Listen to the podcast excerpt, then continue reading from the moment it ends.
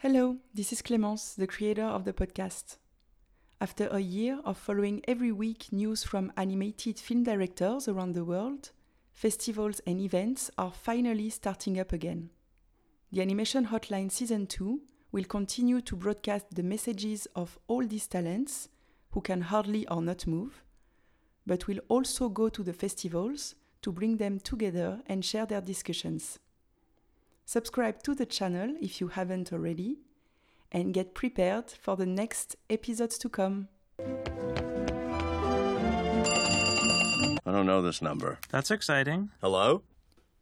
Animation Hotline is a voicemail for lonely animation filmmakers and artists. The cancellation of so many festivals lately has stopped happy, spontaneous discussions. I wanted to hear and share news from the animation creators, giving them the opportunity to leave a message without any pressure. Alexandra Ramires, alias Xá, is a Portuguese director. She discovered animation in 2009 in the production company Sardinha em Lata.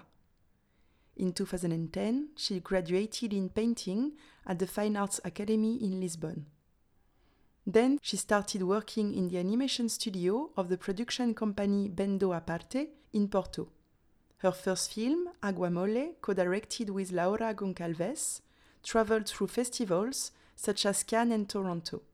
She founded the BAP Animation Studio Cooperative, where she currently develops collective and individual works, including her last stunning short, Elo, better known as Ties. Chris Sullivan wondered how she was, so after a few months, she left a message. Hello, Clement. Um, before I, I begin, I want to thank you a lot for the invitation to you and to Chris uh, Sullivan, which I admire the work so much. Uh, I'm really intrigued and fascinated by Chris films with those ambience uh, that he creates between the drawings and the real footage. Um, and I also find that black and white makes me dive into a reality that is closer to me. So I'm really pleased that uh, Chris uh, gave my name. Thank you, Chris. And so these last two years, I have changed my life a lot. I, I don't even know where to start. Maybe with the present. At this moment, I'm, I'm in Algarve, in the south of Portugal. I will explain why.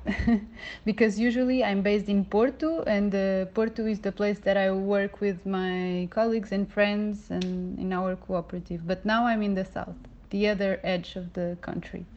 So I guess I can say these uh, two last years I, I gave birth twice. So first the movie and then a son, which changed a lot my life, but in a good way. Uh, unfortunately, it was difficult to follow the first steps of the film. Too many restrictions, like pandemic restrictions, uh, restrictions of being pregnant, and now restrictions of being a recent mother and COVID again. so um, I hope next film I will have more opportunities to, to travel, but we'll see. We just need to make another film.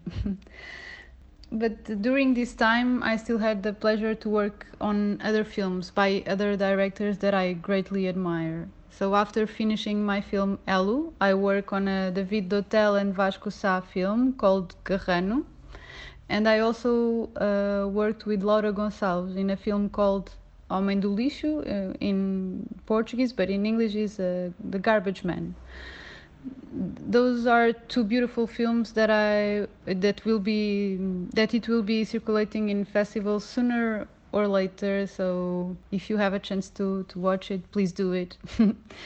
Uh, and I'm just mentioning the, the films that I work on, but uh, at the moment there are several films uh, being made on our studio that I'm also really curious about so let's see.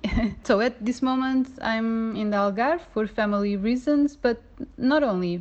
I'm also preparing next film that i will make with laura gonçalves which will be uh, based in this part of the country. Uh, this uh, next film will be an AniDoc, so we'll uh, make some interviews and animate afterwards. Uh, it's about the city called Portimão in the south of Portugal, where, where I grew up, and it was a very beautiful city. But now tourism has a, a huge presence here, uh, which changed the city a lot. And the idea here is to try to make a portrait about the city, but in a particular way. So the idea will be follow the harvesting of a very strange shellfish that exists in this area called goose barnacles. It's delicious, but also it has a really strange look. Uh, if you can, please uh, Google it.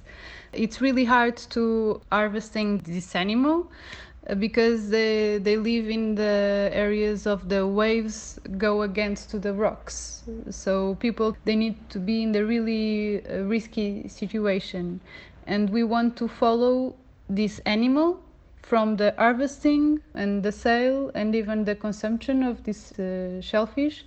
And we will pass through uh, various social economic realities. And we will try to make a portrait about the people that lives here through this uh, strange animal. And that's it. So our next days will be recording people and try to eat shellfish and let's see.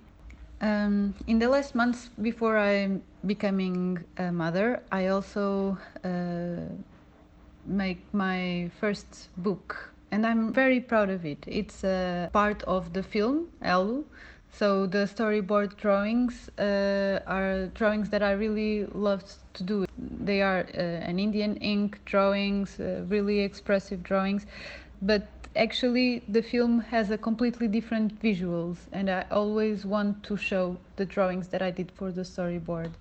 And there was another thing the person that uh, wrote the script with me uh, it's a portuguese poet called regina guimarães.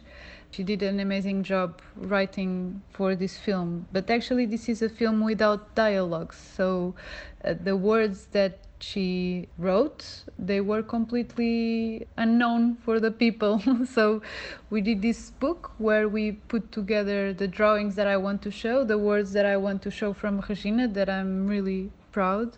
So it's not exactly as the film but uh, it's also another way to see the same story. And if you want you can also try to look for the the book uh, which uh, is something that occupied my last days of the pregnancy and also born this year.